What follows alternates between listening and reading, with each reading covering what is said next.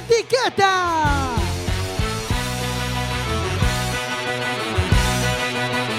Quack FM, tu radio comunitaria. Estás en quackfm.org, estás en la radio comunitaria y vas a escuchar sin etiquetas.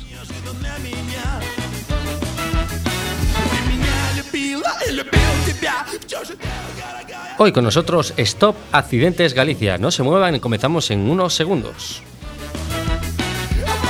день, по ночам, а это в любое, бое, бое время дня. Тебе было все мало, ты меня западала и сказала, что устала. Сука, ты.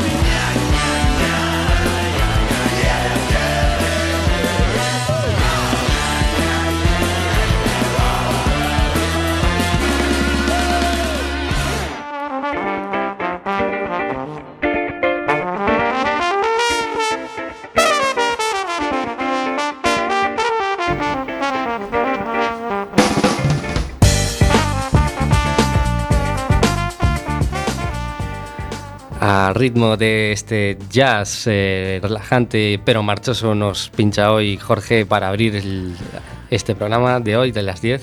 Muy buenas noches a todos y todas. Jorge, técnico Hola, de sonido. encanta- Ah, bueno, sí, encantado. ya pensé Eh, que había otro. Hello, ¿qué tal? Hola, muy buenas noches a todos y todas. Marina, ¿cómo estamos? Hola, buenas noches. Hoy con nosotros está en Stop Accidentes Galicia y precisamente eh, para eso hemos traído a, a la coordinadora, ¿no? Sí, delegada. Delegada Eh, en Galicia. Jen Picard, no sé si lo Sí. estoy pronunciando bien, Jen Picard o Jen Picard. Jean Picard. Ah, Jen Picard. Ok, Ok, eh, antes de nada, recuerden que estamos en redes sociales.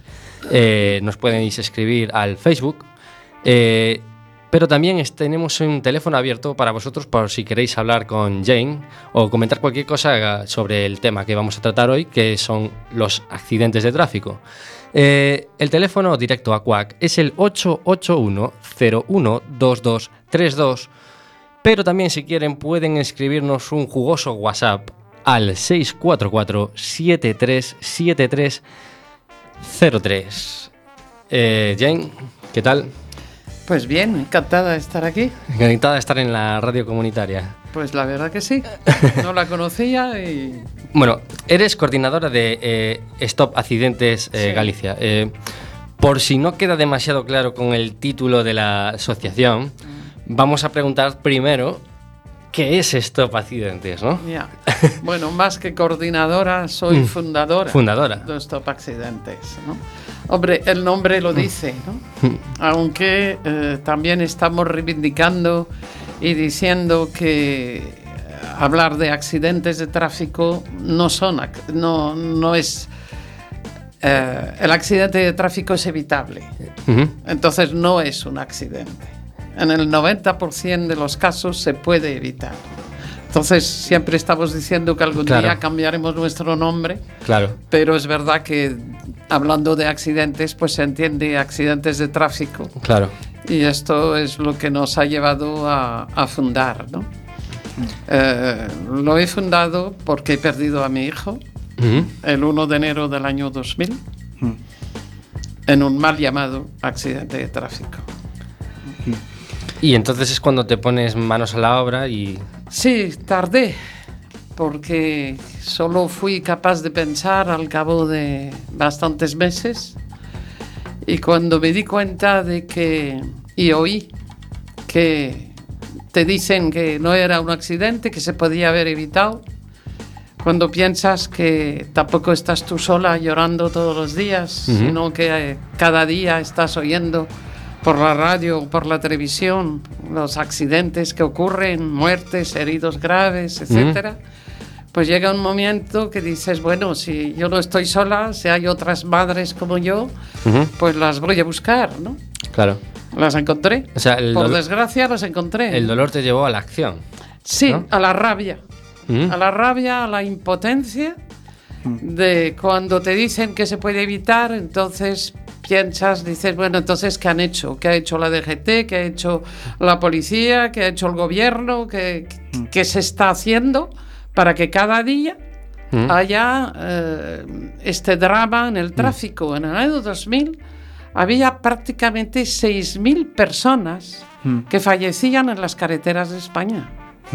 Mm. Que es una cifra muy alta, es decir, Es una cifra altísima. Eh, me- 6.000 no sé si tienes. cada día, que se suman Mm. año tras año, día tras día. Claro. sí. Y tiene, no sé si tienes en mente los datos, porque obviamente los datos se, se, dif- se difuminan en la memoria. Pero hemos mejorado de- eh, en Sí. 2018. Sí, Vale. claro, es verdad que creo que hay que reconocer que nuestro granito de arena algo ha servido, ¿no? Por lo menos eso pensamos, que es un poco nuestro consuelo, ¿no? Eh, porque lo primero que hicimos cuando nos juntamos, estamos a nivel nacional, Ujú. ¿no? Ahora estamos prácticamente en todas las comunidades, somos más de 800 socios Ujú. y 10 delegaciones. Em, cuando empezamos nuestra lucha, claro, nos dimos cuenta de la hecatombe, de la catástrofe, que esto era um, algo escalofriante. ¿no? Mm. Entonces, eh, bueno, lo primero que miras es la ley. ¿Qué pasa aquí? ¿Por qué ocurre? ¿No? Y te das cuenta que, claro, que la ley de tráfico estaba absolutamente obsoleta. Eh, el Código Penal no pasaba nada, estábamos olvidados por la justicia.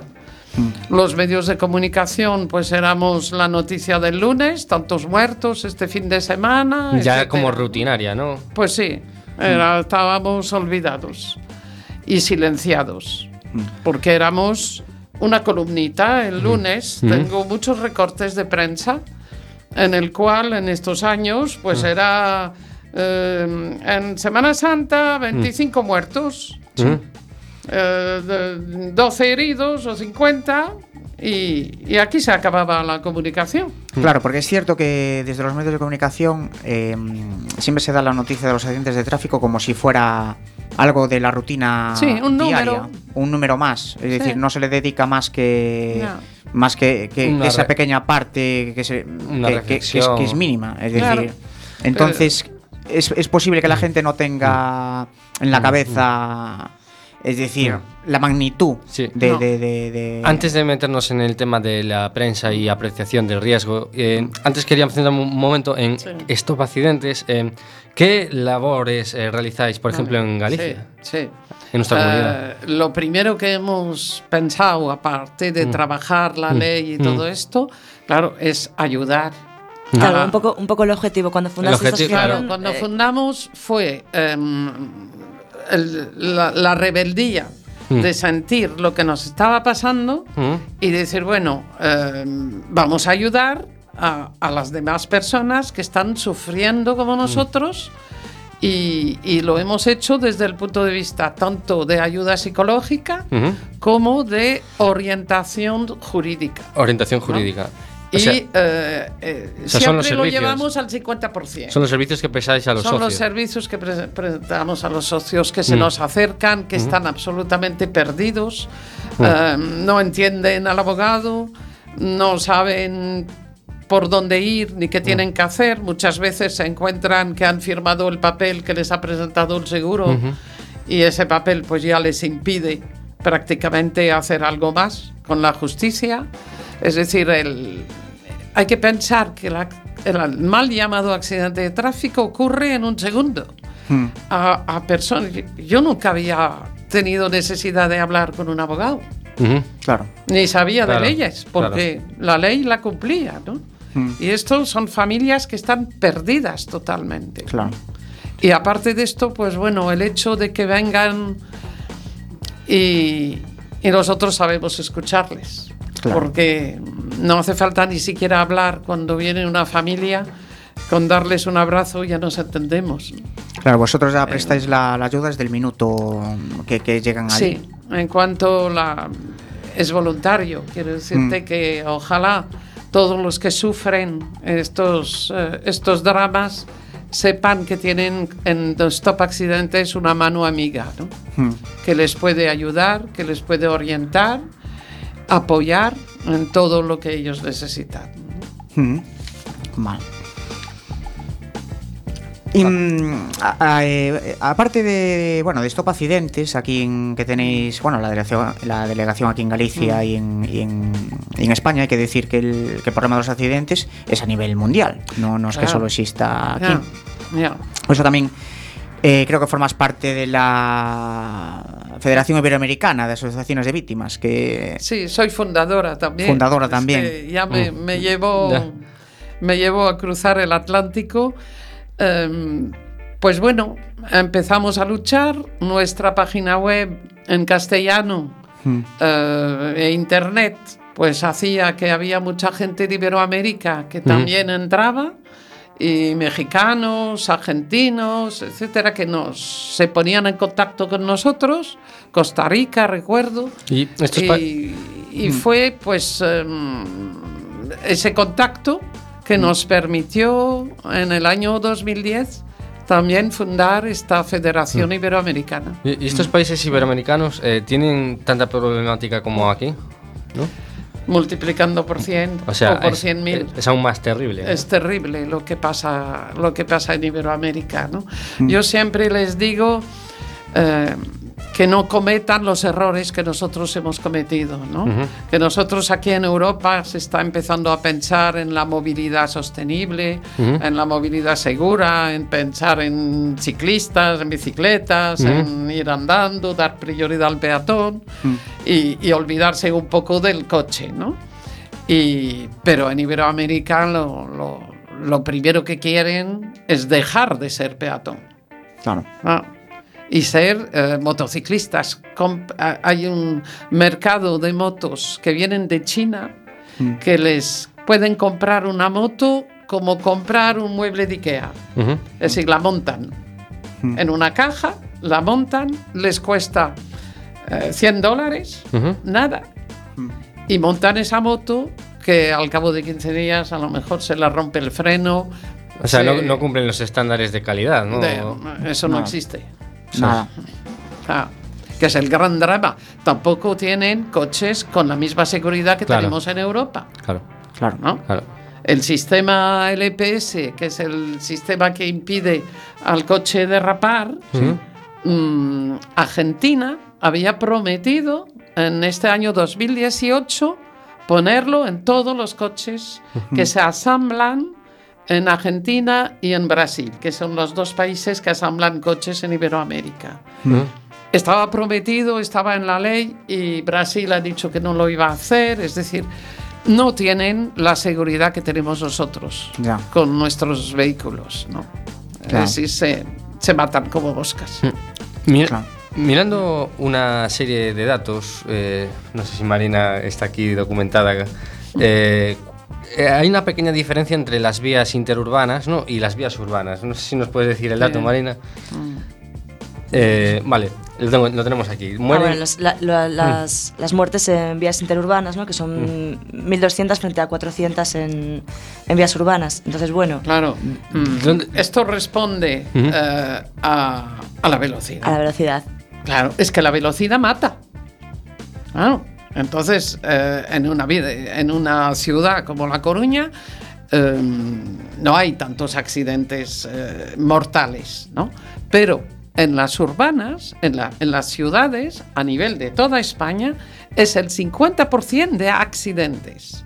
No quiere decir accidentes ni mortal ni grave, pero accidentes, es decir, los choques, más del 50% ocurre en la ciudad. Es decir, que en la ciudad no cumplimos con las normas. No cumplimos simplemente por Lo la que pasa es que no vamos tan velocidad. rápido, claro. claro. Claro, ahora, es verdad que en interurbana, que es donde más accidentes mortales y graves hay, pues la gran mayoría pues es, es la velocidad, que es uno de los factores que entra como, como principal, porque mm, si tú contestas al teléfono con velocidad, si conduces con alcohol y velocidad, si conduces con droga y velocidad, etcétera, Claro. pues el accidente al final suele ser mortal. Y luego otro dato interesante es que el número de accidentes mortales, en este caso 1559, es bueno, muy similar, se acerca mucho al, al número de fallecidos, 1689. No, ¿no? mil eh, el año pasado, que son los datos. Te la sabes de memoria. Eh, Sí, por desgracia. Claro. Y eso que las cifras no me gustan, que detrás de las cifras están las personas. Eh, el año pasado, en 2016, que son los, los datos reales de la DGT, son 1.810 personas. Mm, ¿vale? pues mira. Esto, cuando os decía al principio que había en el año 2000 casi 6.000, Ya. Mm, algo hemos conseguido. sí. Sí, bueno, son Claro. relativamente pocos años. Bueno, está, está Pero bueno. viene a decir ¿Eh? que también Es optimista. eh, normalmente en los medios de comunicación vemos como que eh, salen los accidentes donde muere mucha gente, ¿no? En plan, han muerto Ah, sí. cuatro, han muerto, pues bueno, el número que sean, pero se ningunea mucho al, al aquel que va solo en su coche, Ah, ¿no? Sí. La catástrofe múltiple Se llama catástrofe, sale en primera página de Claro. si hay cuatro o cinco muertos, un autobús, etcétera. ¿no? Sí. Ahora, mm, el que se mata solo en la carretera, ¿no? O el que mata, siempre saca más los medios de comunicación, pues lo- los accidentes que son más relevantes, ¿no?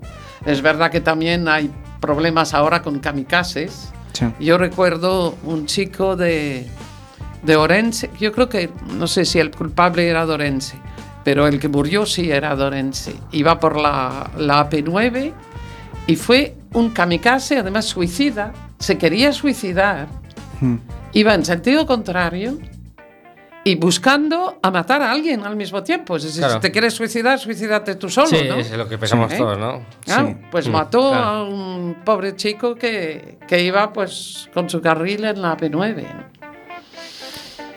Estos son... Es increíble. mm, y por desgracia hay muchos casos así. Ahora mismo nos encontramos con los kamikazes ya no, pero personas mayores que por despiste entran en la autopista al revés. Sí, ¿no?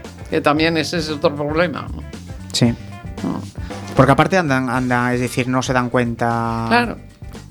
Eh, se suele ver que eso, que andan a lo mejor 15 kilómetros, 20 kilómetros. Y no, y no se enteran. Así que hay personas mayores que, porque ahora es verdad que entrar mm, a veces con una rotonda, pues cogen la rotonda al revés o se, o se meten al revés y no, y no se da cuenta, ¿no?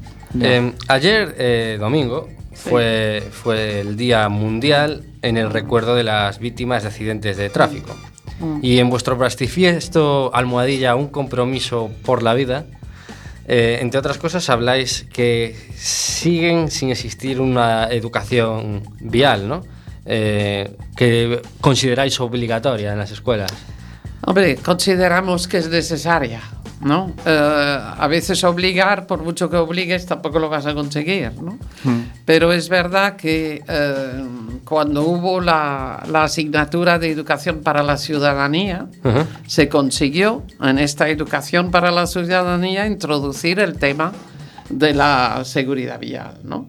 Que a nosotros nos gusta, en vez de hablar ahora de educación vial, que parece que es la, la asignatura... ahí- Suena como qué Sí, coñazo, ¿no? ¿Que Sí. para qué? ¿Que, Sí, que sí. me va a venir ahora el policía a contarme Sí. historias, no? Eh, la- hablamos ahora de movilidad sostenible y segura. Y hablamos sobre todo de valores. Es decir, eh, lo más importante no es conocer las señales, que las señales al final, cuando vas a sacar tu permiso, pues las tienes que estudiar y los niños todos se lo saben. Eh, se habla de comportamiento, se habla de responsabilidad, de respeto, de tolerancia, de convivencia, de solidaridad, de valores sociales, de convivencia, pues en la vida diaria, porque cuando sales de tu casa, al fin y al cabo, Claro. eres un peatón y estás en riesgo, y estás ¿no? en riesgo. Claro. Jorge. Eh, vamos a hacer un pequeñito alto en el camino, que ya llevamos casi un tercio del programa, y vamos a poner un temita musical, en este caso de los españoles, creo que son españoles, me, me arriesgo. Papaya. Te la juegas. Papaya.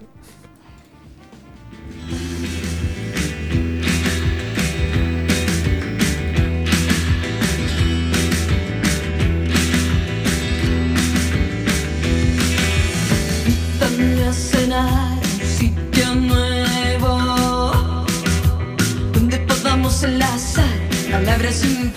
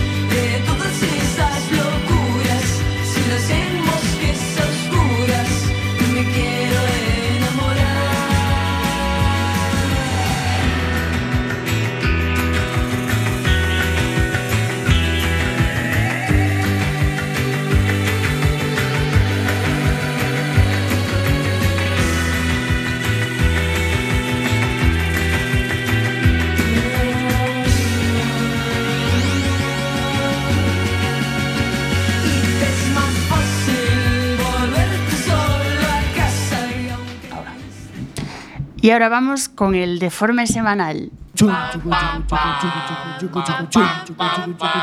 El deforme semanal.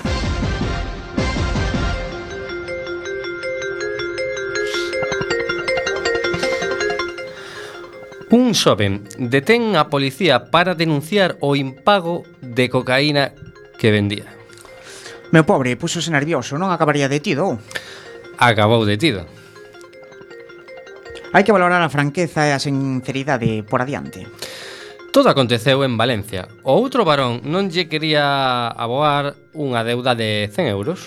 Seguro que detiveron por non ter recibido da compraventa. Hackean un televisor do escaparate dunha óptica para emitir porno durante toda a noite.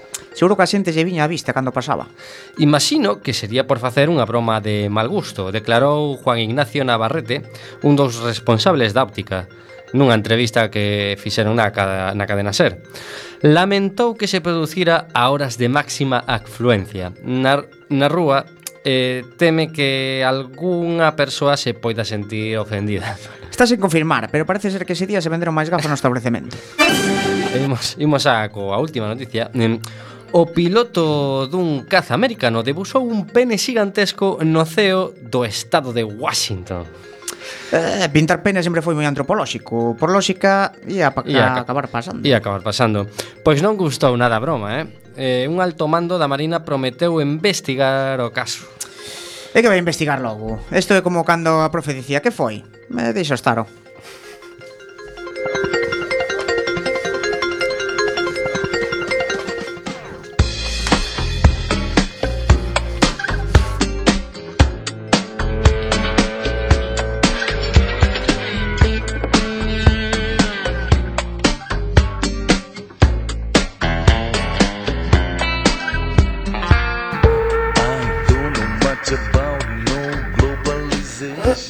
Seguimos aquí en la radio comunitaria de A Coruña en Sin Etiquetas y recuerden que tenemos los teléfonos abiertos. Bueno, el teléfono, que es el 881-012232 y el WhatsApp, que es el 644-737303 o bien el Facebook, que no está conectado, pero está ahí en cualquier momento. En breves, en breves solucionamos ese conflicto. En breves eh, solucionamos el conflicto con el Facebook. eh, no se preocupen. Y seguimos con nuestra invitada de, de hoy. ¿Qué tal? Bien, seguimos. Bien. em, las víctimas de accidentes exigen un pacto de Estado, ayer en Pontevedra, ¿no? Eh, sin ir más lejos, eh, para prevenir la violencia viaria, ¿no? Me gusta este concepto, violencia viaria. Eh, ¿Qué directrices debería seguir este pacto de Estado? O sea, ¿por dónde van los tiros? Bueno, eh, hablando de tiros, que no, me, que no nos gusta nada cuando, cuando se habla también de que eh, las cifras se disparan, ¿no? Y, hombre, las cifras de muertos se disparan, aquí no dispara nadie, ¿no? ¿Eh? Que eso también ayer se lo decía justamente a los periodistas. Eh, también oímos mucho y, y leemos mucho que el coche eh, choca pues con el ciclista. Y que vamos a ver, el ciclista es una persona, me parece muy bien, pero el coche, ¿quién eh, será el conductor? El conductor. Claro. Sí, del verdad, coche. cier- ciertamente. Siempre se olvidan de hablar del conductor. Del error humano, ¿no? Exactamente. ¿No? Esto es un problema con los medios de comunicación Claro. que yo siempre se los estoy eh, corrigiendo. ¿no? Bi- Bien hecho, bien hecho, porque realmente es así. Es que Claro. es así. No, no choca un, un coche solo, no tiene vida propia. Exactamente, pero Mm. no encontrarás ni un solo periódico que te habla del conductor. Mm. Te habla del coche, eso sí, después el ciclista, el peatón o el Mm. motociclista. ¿No? Cierto es. Pero ¿Eh? Que esto. a nivel institucional, o sea, ¿qué cosas Sí, se el- pueden hacer? El no? pacto de Estado. Vamos a ver, si están hablando de un pacto de Estado a nivel educación. ¿eh? están ahora ah, y estamos en la semana de la violencia de género también, ¿no? ¿Y nosotros? ¿Y la violencia vial? Porque es un hecho violento. Sí. Es verdad que no todos los que son culpables de un accidente de tráfico no es una persona violenta, Claro. ¿vale? Pero el hecho es violento. ¿no? Entonces, por eso hablamos de violencia vial y de un pacto de Estado, porque es un problema de salud pública. ¿no? Un herido grave de por vida con un daño cerebral, toda la familia dependiente de esta persona con una, o en una silla de ruedas. Es decir, Sí, sí, sí. Mm. Es un problema grave. es un problema grave de salud pública, de e- e- un problema económico, Sí. porque ¿quién se hace cargo de los miles de heridos que de por vida? De por vida, claro. ¿no? Y es un problema de educación. Entonces, si con esto no somos capaces de ponerlos de acuerdo en un pacto de Estado, porque no es un problema Ya. de partido político, ¿eh? no es la, la- la seguridad vial, es, es, Claro, hay un reparto de responsabilidades, ¿no? Conductor, es responsabilidad del. Estado. Mm, Claro. Eh, Jen, yo, ten- yo creo que, por ejemplo, cuando mm, a veces eh, el Estado hace, o un medio de comunicación hace una campaña de, concienciación de la seguridad vial, a veces se- se le achaca el, el amarillismo que es demasiado crudo porque muestra las cosas tal como son. Y entonces, a veces eso a lo mejor los echa para atrás, ¿no? Eh, yo con las campañas, que se gasta mucho dinero con las campañas, ¿no? siempre tengo dudas porque no sé hasta qué punto de verdad llegan. ¿no? Eh, me imagino que mucha gente, pues si ve de verdad lo que significa el impacto eh, emocional o ve mm, sangre o lo que sea, mm, cambia de canal, ¿no? Es decir, ¿hasta qué punto mm, las campañas sirven? Hombre, mm, sirve la información, ¿no? Yo recuerdo la primera vez, esto fue con el director de tráfico que era Pere Navarro, con el Partido Socialista, que fue el que logró reducir al 50% la mortalidad. Recuerdo que por primera vez en los paneles de la autopista, era Semana Santa, eh, anunciaba los muertos que había habido en la Semana Santa anterior. Diciendo felices vacaciones, pero es que el año pasado murieron tantos. ¿no? Entonces esto, dices, uff, es que yo no sé si vosotros sabéis cuántos muertos, a lo mejor sí porque lo habéis leído, cuántos muertos hay en el mundo cada año. Eh, no lo hemos leído. Vale. Pero- Dime un número. Uf, uf, uf. A ver, la población mundial pues, son 4.000 millones. Vamos a coger un. Pues no sé. Eh, 300.000 o así. Un millón, Un millón. un millón. 300 mil personas cada año fallecen en el mundo. Ah, pues que es un... A día de hoy son 3.500. 500 niños cada día fallecen en el mundo. Mm. Y, y no, y son números, no son números, son familias, pero que se suman. Es decir, en 10 años Mm. son más de 10 millones, 11 Sí, sí. millones de personas. ¿Esto qué es? Esto es la guerra del asfalto. ¿no? Sí, sí, sí, sí, totalmente. Esto es una catástrofe diaria, pero escondida y silenciada. Claro. Yo de todas formas creo que a la gente, aunque le digamos las cifras, creo que No cuando pasan de cuando pasan de 50 o de 1000 creo que le da exactamente igual. bueno, 1000, 2000, pod- 3000, pod- 5000. Podemos decir como tre- tres coruñas y media, ¿no? Eso claro. ya eso ya se va viendo. Tres coruñas más, sí. enteras. No, ¿sabes? Pero yo creo que por ejemplo, eh, lo de las campañas crudas mm, que, bueno, no veas a alguien aplastado, pero casi. Es decir, eh, yo creo que eso sí que le llega a la gente. Eh, hace poco creo que hubiera mm, como... un- no sé cómo llamar a esto. El, había como controles de carretera y personas discapacitadas eh, Sí. por culpa de una lesión medular mm. estaban allí para concienciar a la gente Sí. que cometía infracciones. Claro, Eso sí. está Bueno, en el nivel sí. de... cru- no es cruel y estás viendo lo que es la Pero realidad. es un impacto, Bueno, es un esto- impacto. Esto es lo que hacemos nosotros también a nivel del permiso por puntos de los cursos de recuperación. Em, damos un testimonio. Es muy difícil porque tienes que contar lo que, lo que tú has vivido, ¿no? Pero ese testimonio en primera persona llega. Eso está claro. Pero eso no es una campaña cruda. Esto es la realidad. Es la realidad. Esto es la realidad. Claro. Cuando decías cruda, me imagino, yo me imaginé que te referías a esto, a enseñarte. No nos gusta la foto con el muerto y la sábana, ¿no? Claro. Mm. Que no. Y por ejemplo, esta ya a título personal, eh, ¿hasta qué punto estas campañas de concienciación, como por ejemplo esto de lesiones medulares dando charlas, sería bueno para niños o para adolescentes? Bueno, para niños y adolescentes, nosotros cuando vamos a, a los colegios, llevamos también, tenemos nuestros, nuestras imágenes, tenemos vídeos, que hay muchísimo vídeo en, en las redes, ¿no? Em, pero hay que escoger según las edades y, y adaptarlo a las edades de los chavales, ¿no? Em, pero hay que enseñarles la realidad, desde luego, a, a partir de 14, 15 años em, eh, somos, somos duros, ¿no? Somos duros diciéndoles de verdad lo que está pasando, ¿no? Claro. Y, y- y lo reciben bien ellos.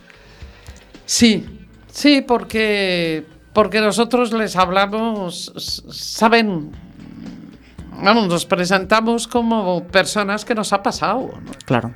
Y los niños, em, ahora mismo tenemos también con ellos el concurso de cartas y dibujos, ¿no? que esto es con el programa ANCAS también. Y de, les damos la charla y les decimos, que lo escribes ahora, que te lo sabes todo, escribir una carta a tu padre o al señor alcalde o... ¿no? Y, y yo, o haces un dibujo. Yo recuerdo el dibujo de una niña que era em, con el cochecito de que esto pues, pues se lo habíamos comentado también seguramente y eso fijaros cómo hacen los cochecitos del niño ¿no? ¿dónde espera el peatón? ¿espera en la acera antes de cruzar? muchas veces no está metido en la vía Sí. ¿y cómo está la madre con el cochecito del niño que lo tiene por delante? Sí. Sí, sí, mira. Y que en vez de esperar en la acera lo tiene allí sí, metidita En, eh, en la villa esperando para cruzar. Sí. ¿no? Esta niña hizo un dibujo precioso, ¿no? Mm, Diciéndole a su madre que tenía justamente claro. una que- hermana, la hermana, hermana pequeña, pequeñita ¿no? que- que tenía que esperar allí. Cuídala, ¿no? Hombre, si, si viene tu hija pequeña y, y te, te lo- dice eso, Exactamente. te aseguro que, te, que vamos, que, que Esto es lo que que lo estamos haciendo. Los niños lo, leen sus cartas y sus dibujos. En, ahora en diciembre lo hacemos en el, en el salón de plenos del ayuntamiento. Invitamos a los padres y, y a que vengan a escuchar. Y a veces hay algún padre que se esconde detrás de una columna, ¿no? Claro. Y esto viene, le están diciendo la verdad, ¿no? esto viene a decir que quizás lo- los jóvenes, eh, los niños, eh, adolescentes, asimilan mejor el mensaje que, que la gente mayor. Estos van a ser los multiplicadores de todo. Son los que están educando a sus padres. Los padres no, no, no, no, no nos han educado. No nos han educado en la seguridad, en la conciencia del riesgo. Y ellos van a ser, ellos sí que yo creo en el futuro, ¿no? claro, ¿no? y cambiar un hábito. Sí, ellos hablan del medio ambiente, están conscientes Sí. de la contaminación y todo esto. mm, Seguro que les falta Bueno, pocos años para. A que, a que Un- no, un a mensaje que no son tan malas las, las nuevas generaciones. Un sí, mensaje positivo para las nuevas generaciones que siempre estamos, siempre se están, bueno, estamos yo no, pero Ya. eh, se está rajando de ellas, ¿no? O sea, Ya. Como los jóvenes ya no- de ahora Bueno, no son un- como los de antes, pues menos mal, ¿no? Hay un, Sí, hay algunas un cosas sí. niño que, que ha escrito una carta, va a ganar uno de los premios, ¿eh? a, a los extraterrestres, diciéndoles, oye, yo no sé si tú allí, eh, si vienes un día a nuestra tierra y vas a ver lo mal que la tenemos cuidado, ¿no? Sí, sí, sí. Eh, cierto es. Volviendo un momento Cierto es. al tema, al tema legislativo, eh, fuisteis un- duros, ¿no? Con la nueva modificación del, del Código Penal, ¿no? Código Que Penal, ¿La sí. consideráis eh, floja o? Vamos a ver, el Código Penal lo, lo hemos logrado, que eso fue uno de los trabajos que hicimos con Stop Accidentes, que hay tres artículos del Código Penal eh, que no hace falta mm, provocar un accidente y ser responsable de un accidente, Ajá. pero tú eh, cometes una delincuencia, un delito, si conduces con tantos gramos de alcohol, si conduces con exceso de velocidad, más de a, dos- a más de 200 kilómetros por hora, o sin permiso. Estos son los tres artículos del Código Penal que te pueden enviar a la cárcel. Ajá. ¿eh? Y esto ha sido eh, un revulsivo muy importante para mm, para reducir la mortalidad. No soy partidaria de meter la gente en la cárcel, pero sí a la tercera va la vencida. ¿no? O sea, la reincidencia. Eh, La reincidencia, el Claro. conductor temerario, el que conduce con droga, con alcohol y que lo, lo coge- lo pilla la Guardia Civil una vez, dos veces, tercera vez, le han quitado el carné, sigue conduciendo. Estos los hay que acaban en la cárcel. Claro. Ah, Y esto, la, la figura del fiscal de seguridad vial. También eso ha sido una de nuestras luchas. ¿no? Porque es que había una impunidad total. Aquí no pasaba nada. Claro. No pasaba nada, tú. Podías seguir conduciendo que no. Entonces, claro, que te quiten el carnet te, te molesta un poco. Porque la multa, el problema del Código Penal que estamos diciendo ahora, que hay que volverlo a cambiar, era eh, pagas la multa y vas a cursos de reeducación, que estaban muy bien, pero han quitado la I y han puesto la O. Entonces, el que puede pagar, Claro. pues ya no va a cursos de reeducación. Claro. Y paga y ahí se y ya quedó. está. y Yo se- pago la multa y aquí no ha pasado nada. y se olvida todo. ya. Exactamente.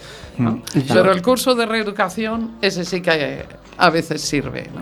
Claro. Eh, voy a hacer aquí la voz de mi madre, que de- según ella, la- hay que quitarles el coche. Quitar los puntos y tal. Se le quita el coche durante ese tiempo y así ya no Sí. vuelve a conducir. Pero ¿sabes cuál es el problema que dice la policía? Que no saben dónde meter el coche. Yo lo que le digo a la policía, no, no, es que coges el coche con una máquina, se lo aplastas delante de él y lo envías a la chatarra. Así sí que no se olvida. Ah, ya se... Claro, pero por ejemplo con algunos conductores muy profesionales, como por ejemplo Japito, tendríamos el problema de que como todos son robados, pues ese es un problema. Ahí ya no habría solución. No- está. Hablando, hablando de coches y de, de marcas, etcétera, em, ¿tenéis eh, algún tipo de, de- de problemas o, o quizá alguna especie de presión sobre aquellas empresas, lobbies, lo que sea, que venden un poco coches de Mira, altas velocidades? ve- Venden, venden seguridad con velocidad. Esto es la gran hipocresía del mercado. Esto es el lobby del mercado. A mí me lo han hecho, o sea, a mí- Claro, a mí te no- lo han vendido así. Me lo han vendido así, pero no, pero no, pero no las empresas, amigos. Amigos, No, no. decir, decir, no, es que tengo un coche que de 180 caballos porque es más seguro, que porque Sí. subo de velocidad más rápido, bajo velocidad más rápido, Sí, bueno. sí. Y Yo te, no y controlo te matarás más rápido también. ¿eh? y a mí como mujer también me venden el tapizado. Claro. ¿eh? Que me Claro. dice que es muy bonito y que si los colores de no sé qué. Mm. Y yo le pregunté al que me lo vendía, le dije, oiga, tendrá un buen motor, tendrá frenos, Mm. tendrá ruedas en condiciones, ¿no? Sí. Es que, es, decir- que es para desplazarme. Claro, yo lo que quiero es seguridad, ¿no? Claro. Y no velocidad. Y te venden velocidad con seguridad y eso es la mayor falsedad que del- de la gran hipocresía del mercado. Claro. Bueno, vamos a hacer otro pequeñito alto en el camino y en este caso nos vamos a ir con un tema de No me pises que llevo chanclas.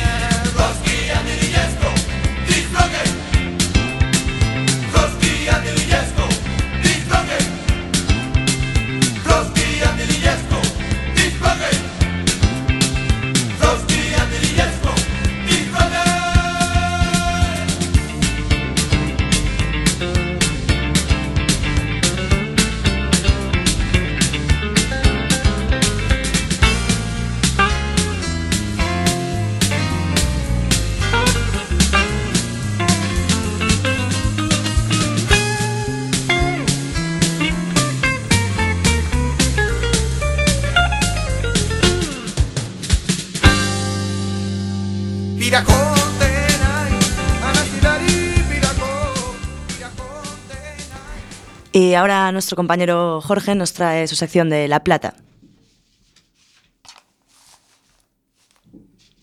Bueno, ahora o, o en unos segunditos. Unos le llaman money, otros le llaman plata. Igual vamos dentro de un rato, seguimos con la Te entrevista. me encantas, te me encantas. Eh, bueno, eh, Ahora sí. ahora sí. ¿Sí? Otros le llaman plata. Y es la misma pendejada. Es pura necesidad.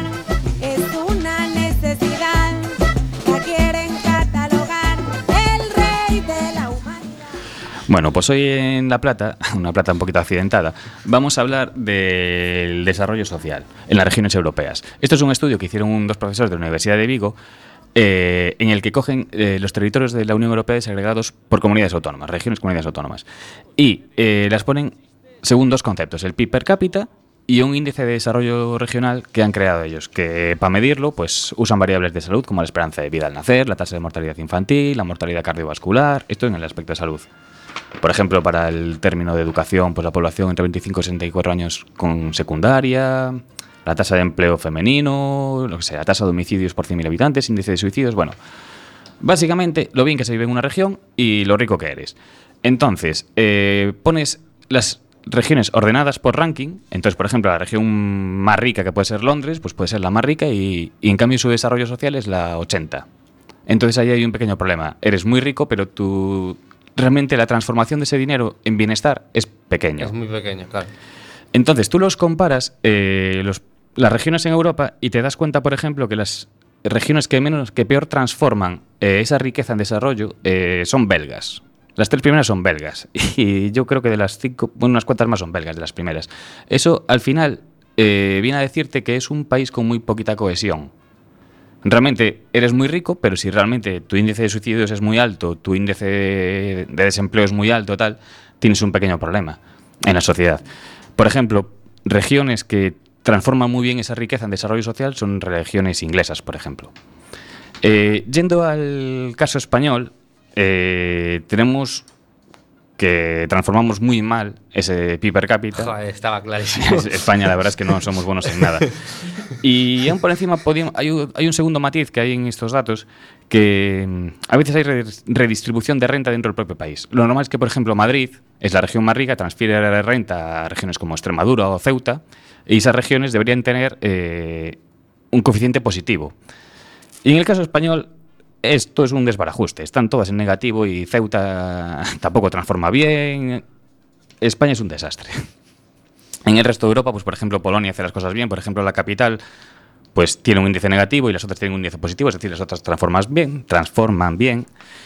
Y haciendo un resumen a nivel europeo, hay una serie de regiones que redistribuyen y transforman bien la riqueza, como por ejemplo Alemania, Checoslovaquia, Eslovaquia, Reino Unido, Dinamarca y Polonia. Regiones que lo hacen medianamente bien, que redistribuyen pero no transforman bien esa riqueza en bienestar, que son Hungría, Austria, Países Bajos, Suecia, Rumanía, Francia e Italia. Y luego está eh, los que ni redistribuyen ni transforman, que son Portugal, España, Bélgica y Finlandia. Y esto explica un poquito, a mi modo de ver, la desafección que existe en España y en Finlandia. Mm, No sé, algún país más que se os ocurra por ahí. Solo me queda con, la, con el dato de que los daneses lo petan en todo, tío. Hay que ir para allí. Pero. Bueno, no sé. Interesante. Seguimos con la entrevista.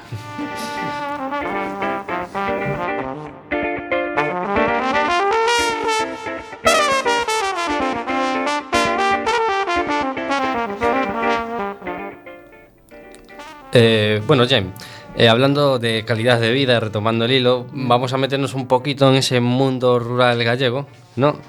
Y claro, eh, las carreteras en- rurales que conectan tanto la cantidad de pueblos y aldeas que hay en Galicia, mm, quizá no están en mejor estado, ¿no?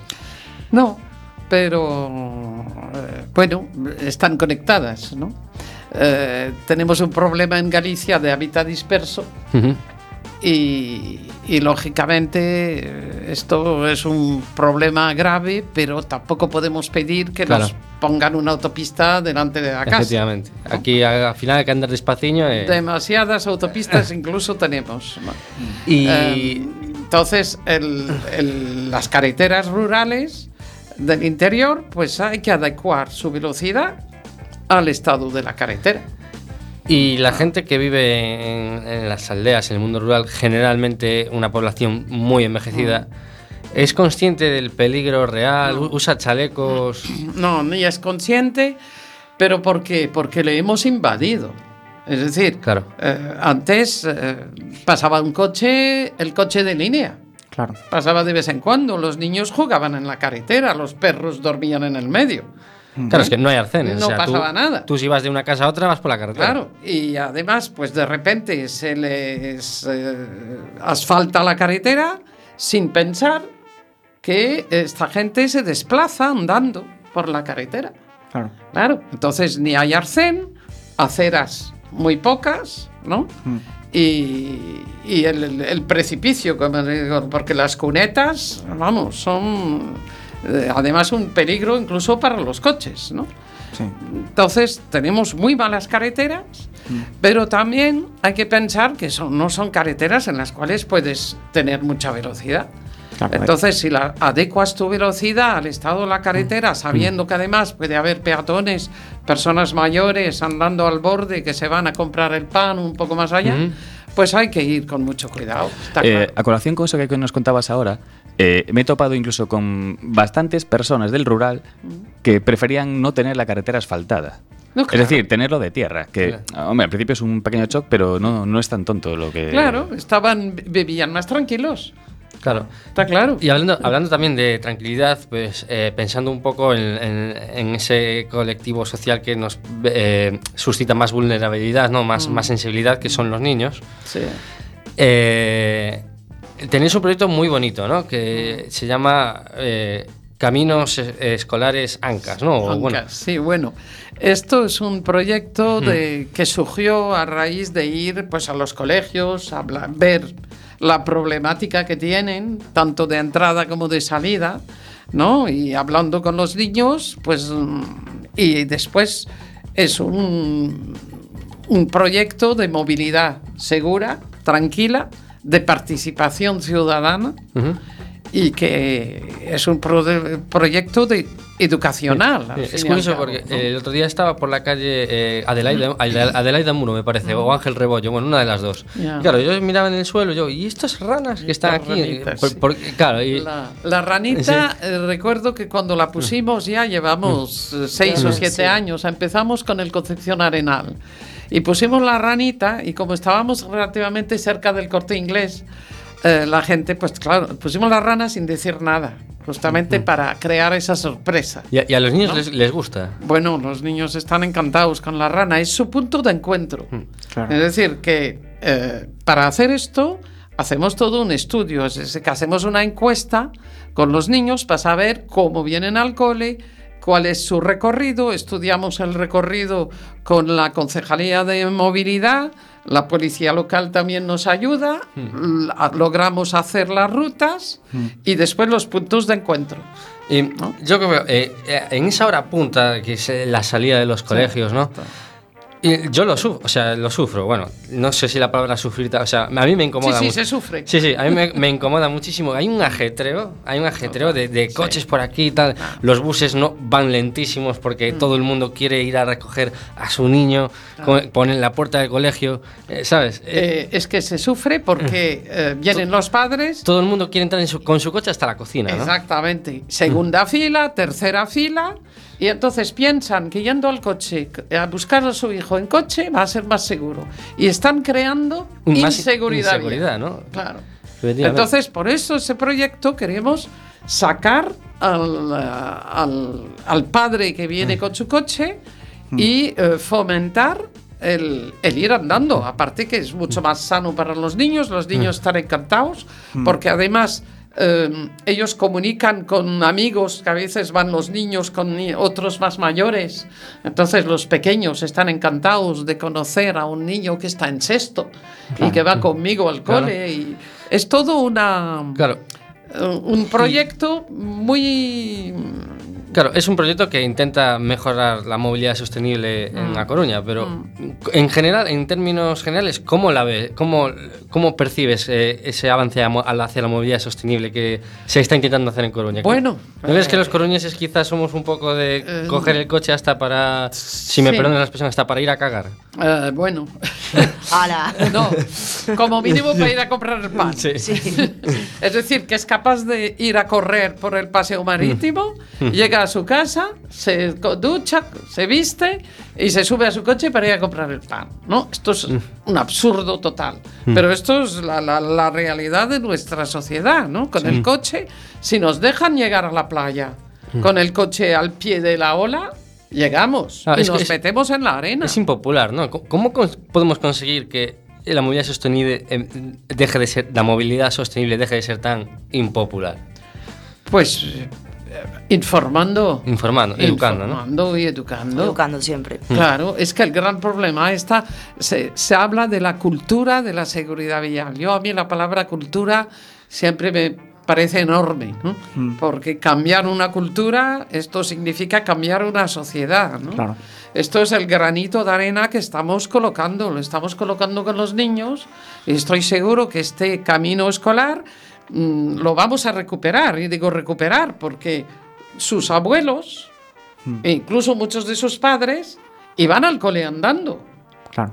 la gran mayoría, ¿no? Y de repente, ¿por qué tenemos que ir a buscar porque llueve, pobrecito que se va a mojar? Sí que es cierto que eso se, ¿No? se, Se ha perdido. Se, perdió lo de ir andando al, al colegio Claro. y, y mucho más lo que acabas de decir, eso, porque llueve. Claro. Y, si llueve, ¿qué No, pasa? no, cuando llueve es peor, todavía, ¿no? claro. Sí, sí, sí, Todavía cuando, es peor. Cuando llueve se convierte en un caos. eh. Sí, sí, sí, hay padres que, que por, por 100 metros, Mm. se incluso ahora las ranitas están en Cambre Mm. y ahora nos llamaron de Curtis. Sí. Y Curtis, que al fin y al cabo es un pueblo relativamente Sí, pequeño, sí, sí. pues están preocupados porque hay padres Mm. que cuando llueve sobre todo eh, recorren 100 metros Para con lle- su coche para llevar al niño al cole Ya, y crean un problema, ¿no? Claro. Eh, tenemos que ir cerrando, porque nos quedan dos minutitos eh, escasos. Eh, así brevemente, ¿estáis trabajando en alguna campaña en concreto? Así ahora mismo, de máxima actualidad. Bueno, eh, estamos ahora trabajando a nivel del, del- del Estado. Mm. Está el Estatuto de las Víctimas. Esto es un estatuto que se votó en la última legis- legislatura y que se guardó en el cajón. Y en el cual nosotros, como víctimas de accidentes de tráfico, queremos estar en este estatuto. Porque Estatuto de las Víctimas pues consideran a las del terrorismo, las víctimas de género. eh, ahora mismo no, no se me ocurre otra más, pero nosotros también somos víctimas, además, por desgracia, los más numerosos. Claro. No queremos que nos aparten de ese estatuto. Este Claro. estatuto de las víctimas es para proteger a la víctima, porque en justicia el- no estamos protegidos, se, se protege al delincuente. Es una justicia em, que no, no aporta de verdad No ampara. Una, una justicia reparadora para las víctimas. Claro. ¿no? Y Jem, eh, ya finalizando, eh, si alguien quiere asociarse a... Tenemos la puerta abierta. Claro, eh, pero ¿dónde puede contactar a- o a dónde puede ir? Bueno, se puede conectar a nuestra página web, que se puede asociar. Tenemos una cuota de 40 euros al año, que la verdad es lo mínimo que podemos Sí. poner. Y, y después, pues, voluntarios, estamos dispuestos también a, a abrir nuestra, nuestra puerta. Necesitamos ayuda de todo tipo. Vale, pues muchas gracias, pues, Jem, por estar con nosotros. Nos vemos la semana que viene. Boas noites e ata luns. Hasta luego.